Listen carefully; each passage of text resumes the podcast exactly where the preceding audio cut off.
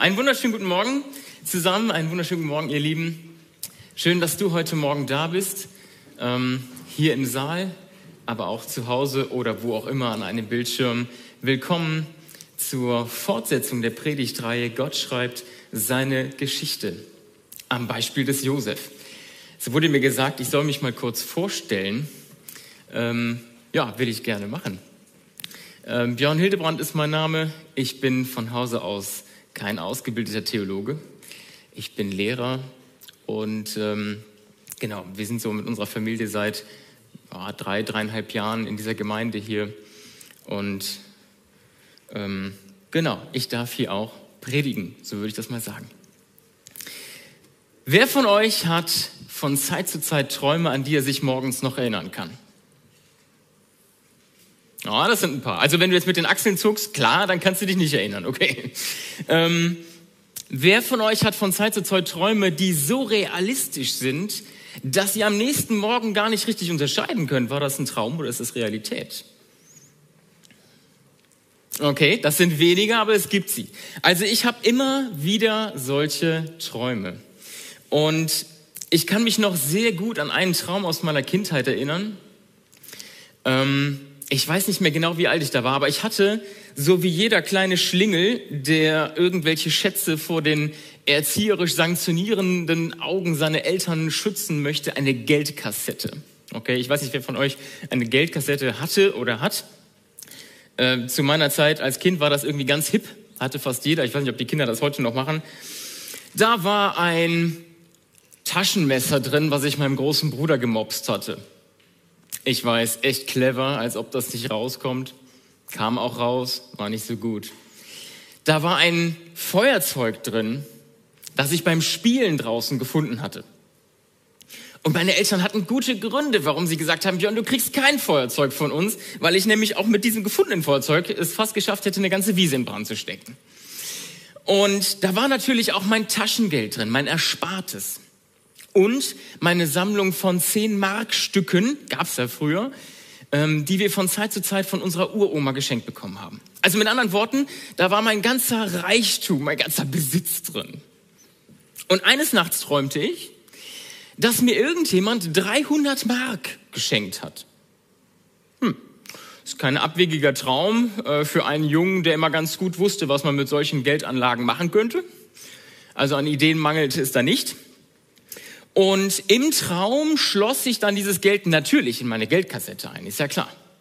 Und noch im Traum habe ich mir auch schon überlegt, was ich denn mit der Kohle anfangen würde. Und als ich am nächsten Morgen aufgewacht war, war für mich glasklar, dass ich um 300 Mark reicher bin. Und es war ja auch klar, was ich mit dem Geld machen wollte. Und erst als ich zu dieser äh, Geldkassette wirklich hingegangen bin und die geöffnet habe und gesehen habe, hm, das ist nicht da drin, da kam die Ernüchterung. Und meine träumerische Überzeugung ging so weit, dass ich sogar, wenn ich das richtig erinnere, aber ich bin mir ziemlich sicher, meine Geschwister im Verdacht hatte, dass die mir das Geld gemobst haben. Also ihr seht, ich hatte es nicht einfach als Kind. Aber im Ernst, ich habe immer wieder Träume gehabt und auch Träume, die sehr viel intensiver wurden, auch geistlich herausfordernd. Von einem solcher Träume habe ich mal in einer anderen Predigt erzählt. Ich erinnere zum Beispiel auch einen Traum, da hat, das muss so um die zehn Jahre her gewesen sein, da hat Erna mich mitten in der Nacht irgendwann wach gemacht, weil ich mehrmals laut Erweckung gerufen habe. An sich keine schlechte Sache. Ich weiß nur nicht, was die Mieter neben uns in der Wohnung und unter uns gedacht haben. Ähm, das heißt also, diese Träume, die spielen in meinem Leben schon irgendwie eine Rolle und es ist, äh, also ich, ich gucke mir das morgens, wenn ich mich noch erinnern kann, in der Regel ganz gut an. Heute Morgen geht es um die Träume dieses faszinierenden jungen Mannes des Alten Testaments, dieses Josef. Was haben wir bereits für eine spannende Reise hinter uns? Wir haben die letzten fünf Sonntage schlaglichtartig die Geschichte dieses jungen Mannes durch viele Irritationen und tiefste Täler hindurch bis in schwindelnde Höhen und raketenartige Aufstiege verfolgt und in eine Machtposition hinein, die man sich buchstäblich in seinen kühnsten Träumen eigentlich nicht hätte vorstellen können. Josef träumte mit 17 Jahren davon, dass seine Brüder und seine Eltern einmal vor ihm niederknien und niederfallen würden, dass er einmal eine so erhabene, eine so mächtige Position besitzen würde, dass sogar seine eigene Familie sich vor ihm niederwerfen würde. Und es dauerte 13 lange Jahre, bis dieser Traum endlich wahr wurde. Und wenn man das so formuliert, dann schwingt da irgendwie was Komisches mit. Wenn wir das so ausdrücken, dann würde das bedeuten, dass Josef den sehnlichsten Wunsch in sich trug, dass so etwas mal passiert, dass seine Familie sich endlich mal vor ihm niederwirft. Und ich glaube, es wäre völlig falsch, Josef solche Motive zu unterstellen. Deswegen wähle ich lieber die Formulierung, es dauerte 13 Jahre, bis dieses prophetische Bild eines zukünftigen Ereignisses, nämlich seiner Berufung, seiner Lebensaufgabe in Existenz kam. Letzte Woche hat Martin noch einmal betont, wie wichtig Träume in der damaligen Zeit waren. Das waren nicht einfach nur irgendwelche nächtlichen Hirngespinste, die man im nächsten Morgen lieber schnell abschüttelte, wenn man sich noch daran erinnerte, sondern die Menschen damals erwarteten in ihren Träumen das Reden Gottes zu ihnen.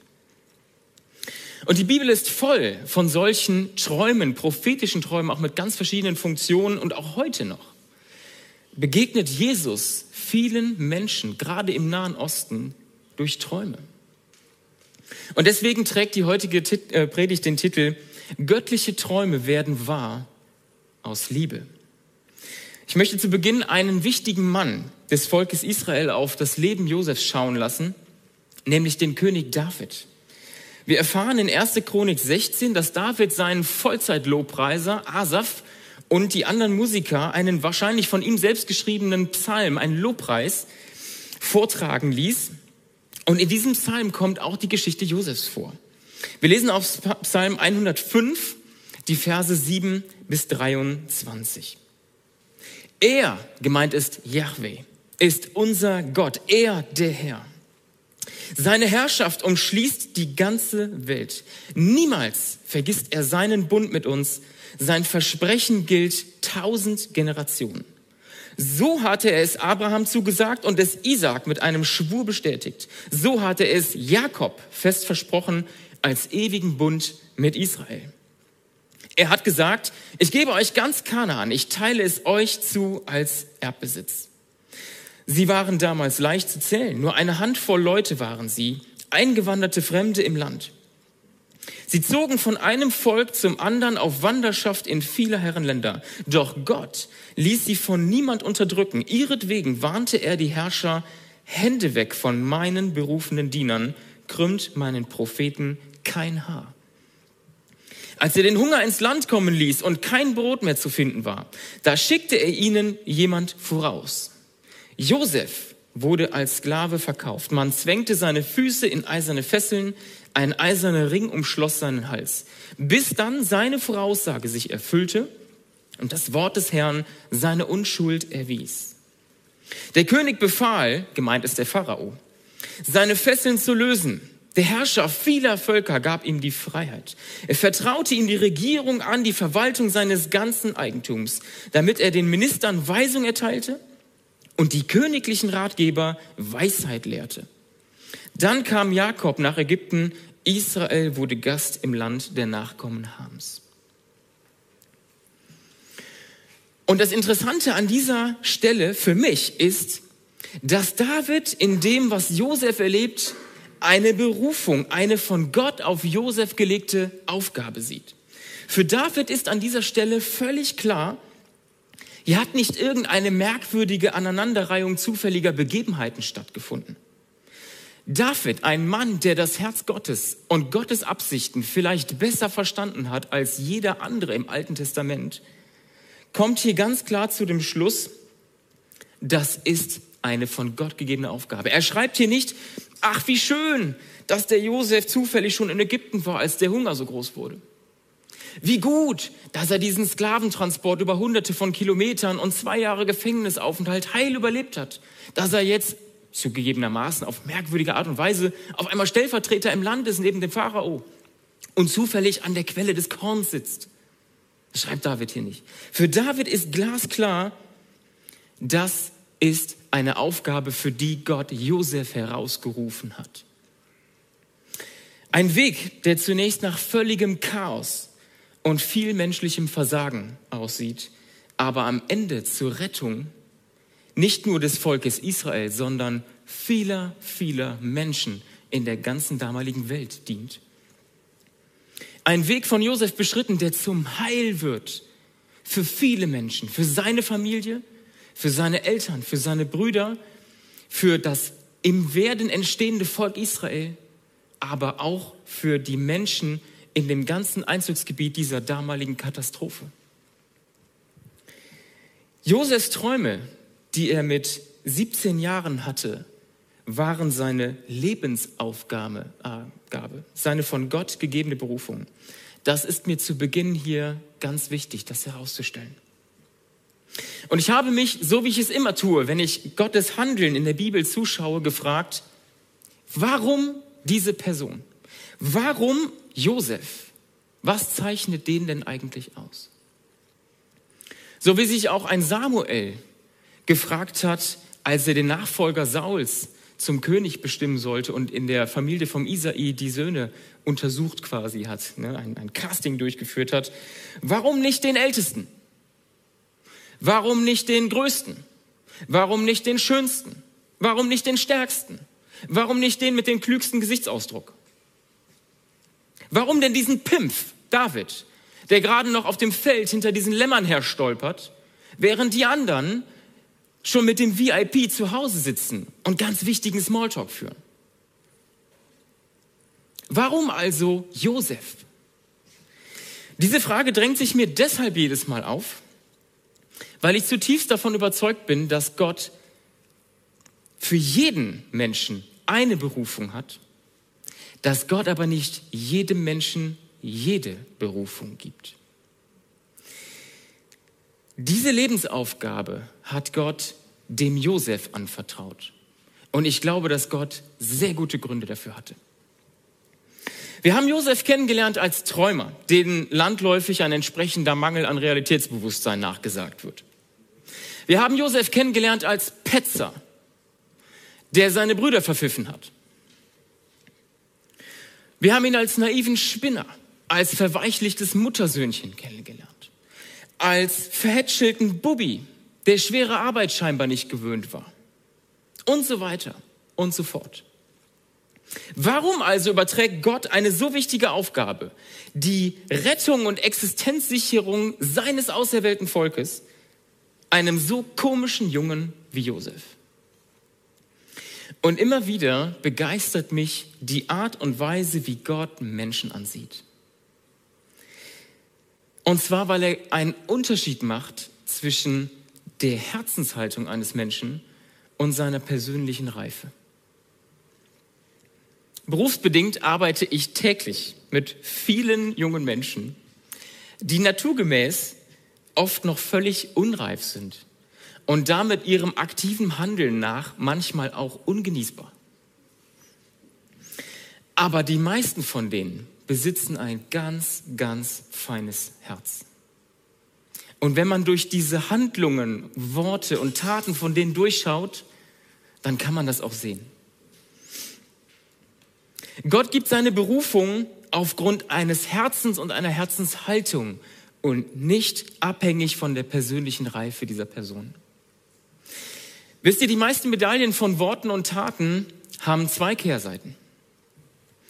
Eine konstruktive und bereichernde und eine destruktive und verletzende Seite.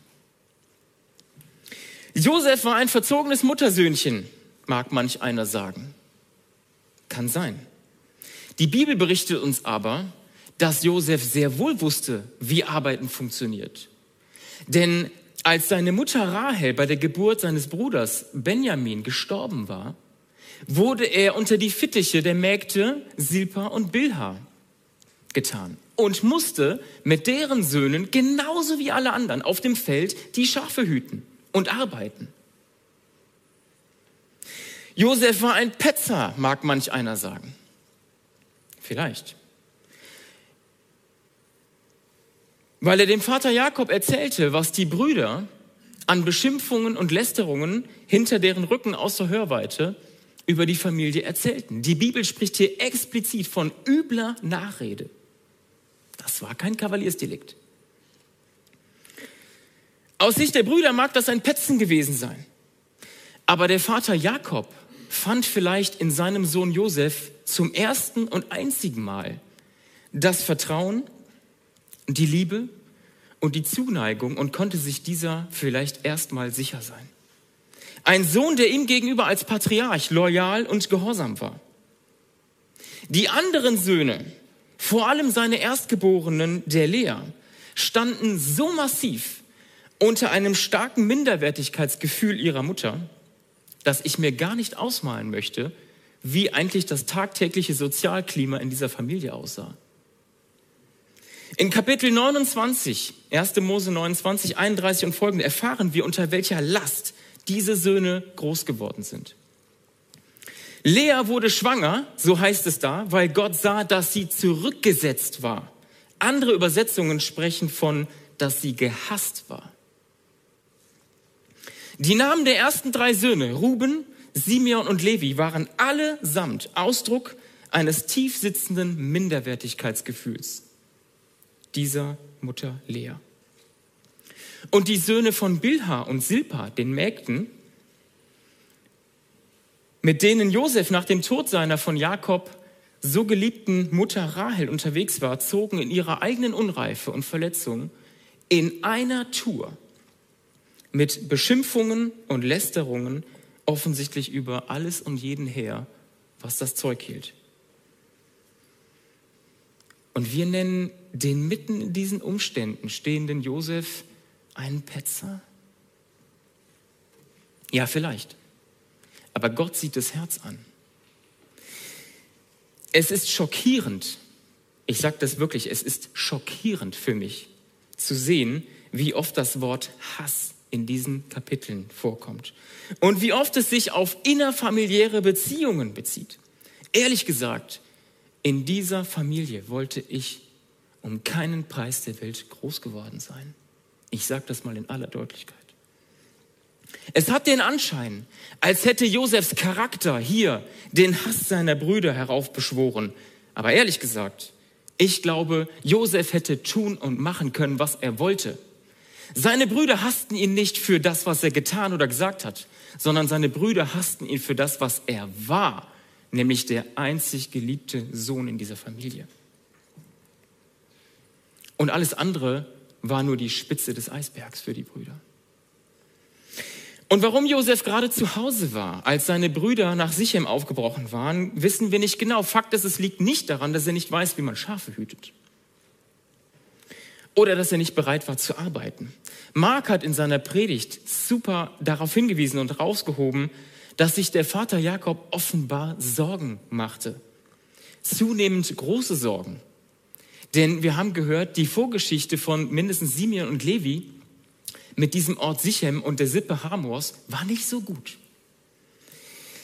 Und nun, in dieser katastrophalen Geschwisterbeziehung, erwartet Jakob allen Ernstes, dass Josef aktiv in diese Wand des Hasses, der Verleumdung, der Beschimpfungen und wahrscheinlich auch der körperlichen Zusätze, würde ich das mal nennen, hineinlaufen soll?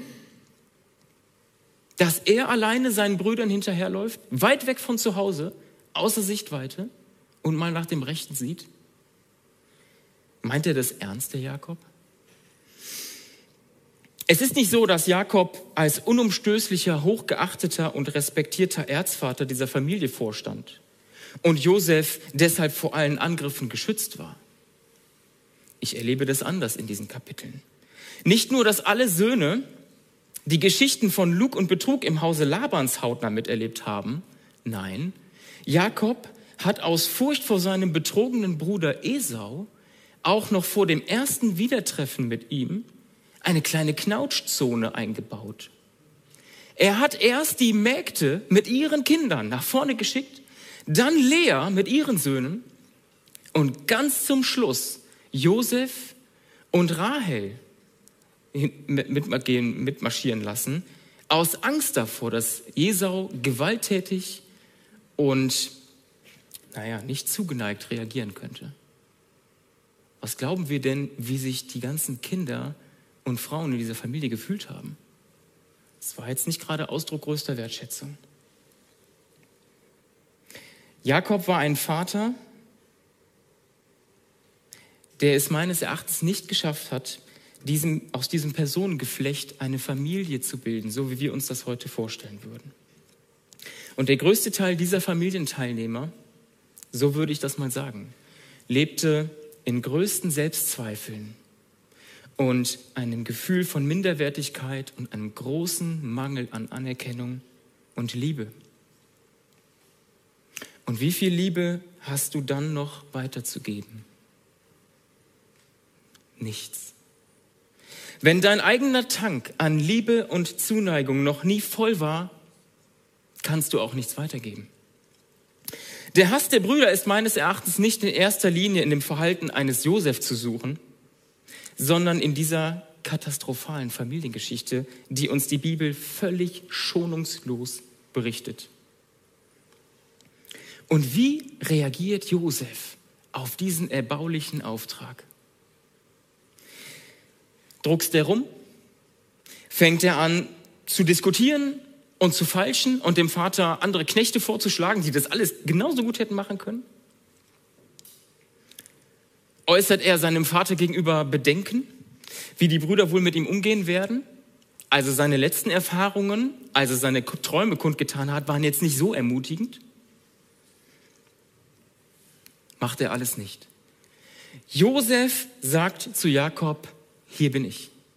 Und er geht sofort los. Ohne ein Wort der Widerrede ist er gehorsam und geht sofort los seine Brüder suchen. Menschlich betrachtet ist das unfassbar naiv. Ein naiver Spinner? Fragezeichen. Ich glaube, dass Josef sich genauso Sorgen gemacht hat um seine Brüder wie der Vater. Und deswegen ist er sofort los.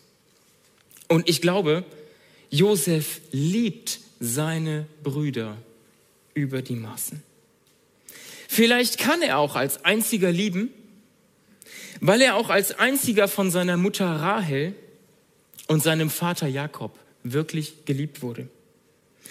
Aber für mich steht fest, wo sonst beinahe nur Hass, Neid, Eifersucht, Streitsucht, Missgunst, Lug und Betrug zu finden war, Josef liebt seine Familie und er liebt auch seine Brüder. Dies wird noch einmal ganz besonders deutlich, als das prophetische Bild seiner göttlichen Berufung 13 Jahre später in Existenz kommt. Das lesen wir aus 1. Mose 42. Josef war der Machthaber im Land. Wer Getreide kaufen wollte, musste zu ihm gehen. Als nun seine Brüder hereinkamen und sich vor ihm zu Boden warfen, erkannte er sie sofort. Er ließ sich aber nichts anmerken und behandelte sie wie Fremde. Klammer auf, kommt eine kleine Diskussion über Spionage. Dann geht's weiter. Josef ließ sie für drei Tage ins Gefängnis bringen. Am dritten Tag sagte er zu ihnen, tut, was ich euch sage, dann bleibt ihr am Leben. Auch ich ehre Gott. Wenn ihr wirklich ehrliche Leute seid, dann lasst mir einen von euch als Geisel im Gefängnis zurück. Ihr anderen zieht nach Hause und bringt euren hungernden Familien Getreide. Aber schafft mir euren jüngsten Bruder her. Dann will ich euch glauben und ihr müsst nicht sterben. Die Brüder waren einverstanden. Klammer auf, was sollten sie denn sonst machen? Sie sagten zueinander, das ist die gerechte Strafe für das, was wir unserem Bruder angetan haben. Seine Todesangst ließ uns ungerührt. Er flehte uns um Erbarmen an, aber wir hörten nicht darauf. Dafür müssen wir nun selbst solche Angst ausstehen. Mark hat in seiner Predigt darauf hingewiesen, während Josef unten in dem Loch um Erbarmen flehte, setzten sie sich zum Essen. 22. Ruben erinnerte die anderen. Ihr wolltet ja nicht hören, als ich zu euch sagte, vergreift euch nicht an dem Jungen. Jetzt werden wir für seinen Tod zur Rechenschaft gezogen. Weil Josef sich mit ihnen durch einen Dolmetscher verständigte, ahnten sie nicht, dass er alles verstand. Die Tränen kamen ihm. und er musste sich abwenden. Als er widersprechen konnte, ließ er Simeon festnehmen und vor ihren Augen fesseln. Ihr Lieben, göttliche Träume werden wahr aus Liebe. So wie Gott es dem Josef gezeigt hatte, 13 Jahre davor, so ist es eingetreten. Seine Brüder liegen flach auf der Erde vor ihm. Josef ist dem Pharao gleich, er ist dem König im Grunde im Nichts nachgestellt. Und nun steht hier dieser Josef und hat die Macht, mit einem Federstreich Rache zu nehmen. Aber er tut es nicht. Dieser interne Dialog, den die Brüder, weil sie denken, Josef versteht's nicht, miteinander führen, hätte alle Wunden wieder aufreißen können. Dieser Dialog, diese Unterhaltung hätte ganz sicher einen tief sitzenden Hass in Josef gegenüber seinen Brüdern wieder zutage gefördert, wenn es diesen denn je gegeben hätte.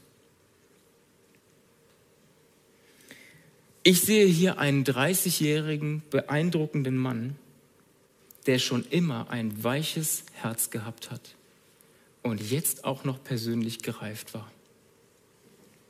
Ein Mann, der, so hat es uns Martin letzten Sonntag nahegebracht, entschieden hatte, seine eigenen Söhne Manasse und Ephraim zu nennen.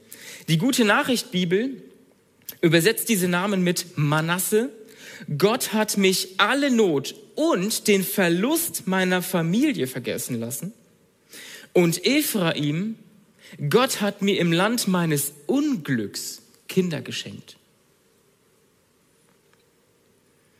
Es lohnt sich da noch mal kurz innezuhalten. Zwei Sachen sind mir hier wichtig geworden. Erstens, Manasse.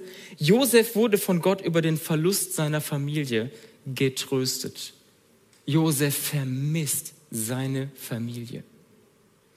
Und zweitens, Ephraim, bei allem Reichtum, aller Macht und allem Ansehen, die er jetzt genießt, er bezeichnet Ägypten immer noch als Land seines Unglücks. Das heißt, er fühlt sich nicht zu Hause, er vermisst sein Zuhause. Und dann stehen eines Tages Potzblitz seine zehn Brüder vor ihm.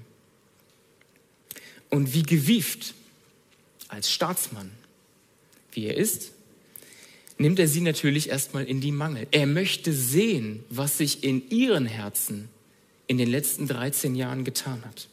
Aber er hält sein Theaterstückchen überhaupt nicht durch. Ihm kommen die Tränen. Er fängt bitterlich an zu weinen und er muss rausgehen, er muss sich abwenden und kann erst wiederkommen, wenn er wieder seine Stimme hat. Hier muss ich jetzt ein bisschen an mich halten, damit ich nicht den nächsten Sonntag vorwegnehme, aber so viel sei verraten. Er schickt seine Brüder nochmal los, er findet seine Stimme wieder. Er schickt sie nochmal los, weil er sich über die Maßen nach Benjamin sehnt, seinem kleinen Bruder, und auch nach seinem Vater Jakob. Warum hat Gott diesen scheinbar so komischen Josef für eine so wichtige Berufung ausgewählt? Weil Josef voller Liebe für seine Familie inklusive seiner merkwürdigen Brüder, ich habe hier ein anderes Wort stehen, merkwürdigen Brüder war. Er war es von Anfang an und daran hatte sich über die vielen, größtenteils üblen Jahre auch nichts geändert.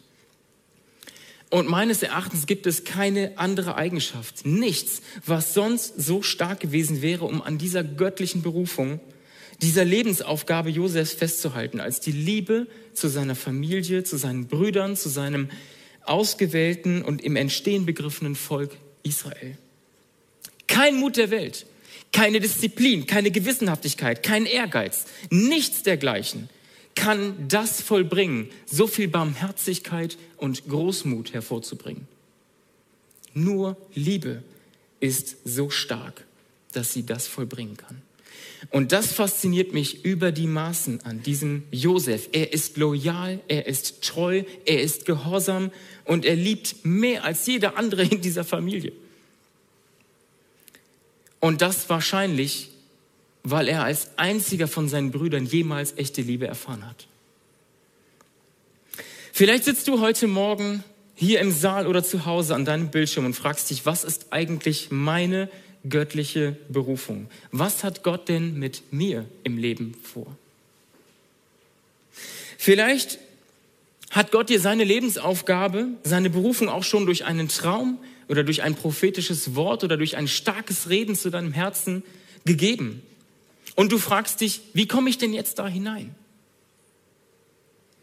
Dann möchte ich dir heute Morgen einfach sagen, schau dir einen Josef an. Schau dir bei näherem Hinsehen die unfassbaren Parallelen zwischen Josef und Jesus Christus an. Ich zitiere dazu mal aus unserer Lieblingskinderbibel. Die beschreibt das Ende der Josef-Geschichte folgendermaßen. Josef sah seine Brüder an und seine Augen füllten sich mit Tränen. Obwohl seine Brüder ihn verletzt und verkauft und am liebsten tot gesehen hätten, konnte er nicht anders, als sie zu lieben. Eines Tages würde Gott einen anderen Prinzen schicken, einen jungen Mann, dem die Menschen das Herz brechen würden. Wie Josef würde er sein Zuhause und seinen liebevollen Vater verlassen. Seine Brüder würden ihn hassen und am liebsten tot sehen. Er würde für ein paar Silbermünzen verkauft werden. Er würde bestraft werden, obwohl er nichts falsch gemacht hatte. Doch Gott würde alles, was diesem jungen Prinzen zustieß, sogar die schlimmen Dinge, benutzen, um etwas Wunderbares zu machen, die Sünden der ganzen Welt zu vergeben. Die Triebkraft für alles Gute in diesem Kosmos und jede Form der Auslebung einer göttlichen Berufung ist immer die Liebe Gottes, die durch Jesus Christus in diese Welt gekommen ist und die durch den Heiligen Geist jetzt ausgegossen ist in unsere Herzen. Römer 5, Vers 5. Die Liebe zu Jesus Christus bringt die göttliche Berufung in dein Leben hinein. Und es ist dieselbe Liebe, die dein Leben dann in die Berufung hineinführt. Soweit ich mich zurückerinnern kann, habe ich mit acht Jahren bewusst mein Leben Jesus Christus anvertraut. Mit 13 Jahren habe ich mich taufen lassen und spätestens von diesem Tag an war ich auf der Suche nach einer Antwort auf die Frage, Gott, was hast du mit mir vor? Was, wofür bin ich hier? Mit 26 Jahren habe ich eine Antwort bekommen durch zwei prophetische Worte von zwei unterschiedlichen Personen an zwei unterschiedlichen Orten an zwei aufeinanderfolgenden Sonntagen. Und diese Eindrücke begannen mit den Worten, Björn, ich weiß, wie lange du schon auf deine Berufung wartest. Ihr könnt euch vorstellen, dass ich dann ganz wach und hellhörig war. Und diese Worte, die mir da gegeben wurden, die Gott mir an jenen Tagen mitgeteilt hat, sind mir hoch und heilig. Und ich trage sie ganz tief in meinem Herzen. Und sie durchwirken mein ganzes Leben und sie bestimmen in weiten Teilen meinen Alltag. Und daran halte ich mich fest, ob ich freie Sicht habe oder ob ich im Nebel umhertappe. Und wenn du heute Morgen hier sitzt oder am Bildschirm zuschaust und dich fragst, was muss ich denn jetzt konkret tun, um erstens meine Berufung zu erfahren und zweitens in meine Berufung hineinzukommen? Was muss ich machen, damit dieser göttliche Traum aus der himmlischen Welt in mein Leben und in Existenz kommt? Dann sage ich dir heute Morgen, geh in die Stille und schau dir an in deinem Herzen, wie es um dein Liebesbarometer zu Gott und zu deinen Mitmenschen bestellt ist. Schau nach, welchen Akkustand dieses Liebesbarometer in deinem Herzen aufweist. Denn du wirst mit deinen eigenen Anstrengungen und deinen eigenen Vorsätzen deiner geistlichen, göttlichen Berufung keinen Schritt näher kommen. Wenn dein von Gott durch den Heiligen Geist gefüllter Liebestank nicht voll ist. Paulus schreibt in seinem ersten Brief an die Korinther, das ist in 1. Korinther 12, letzter Vers und dann 13, ich zeige euch jetzt etwas, das noch weit wichtiger ist als alle diese Fähigkeiten. Er meint damit die in Kapitel 12 beschriebenen geistlichen Gaben. Wenn ich die Sprachen aller Menschen spreche und sogar die Sprache der Engel, aber ich habe keine Liebe, dann bin ich doch nur ein dröhnender Gong und eine lärmende Trommel. Wenn ich prophetische Eingebungen habe und alle himmlischen Geheimnisse weiß und alle Erkenntnis besitze, wenn ich einen so starken Glauben habe, dass ich Berge versetzen kann, aber ich habe keine Liebe, dann bin ich nichts, sagt Paulus. Josef träumte seine Berufung und gelangte in seine Berufung hinein, weil er liebte. Seine Eltern, seine Brüder, seine Mitmenschen im Gefängnis, auf dem Sklaventransport, egal wo er war. Jesus Christus war als Gottes Gesandter hier auf der Erde, weil er liebte seinen Vater und alle Menschen, unsere, wir, uns, seine Geschöpfe, dich und mich. Und wenn du Gottes Gesandter werden möchtest, dann brauchst du dafür Gottes Liebe. Nichts anderes. Und diese Liebe wird alles andere in dein Leben hineinbringen. Die Liebe zu Jesus Christus bringt die göttliche Berufung in dein Leben hinein und es ist dieselbe Liebe, die dein Leben dann in die Berufung hineinführt. Jesus, ich danke dir von ganzem Herzen, dass du diesen ganzen Kosmos mit deiner bedingungslosen und unendlichen Liebe durchziehst und durchwebst. Jesus, ich danke dir, dass du uns das vorgemacht hast, wie selbstlos und gehorsam man unterwegs sein kann, wenn man sich darauf konzentriert, was sein Papa im Himmel von einem möchte.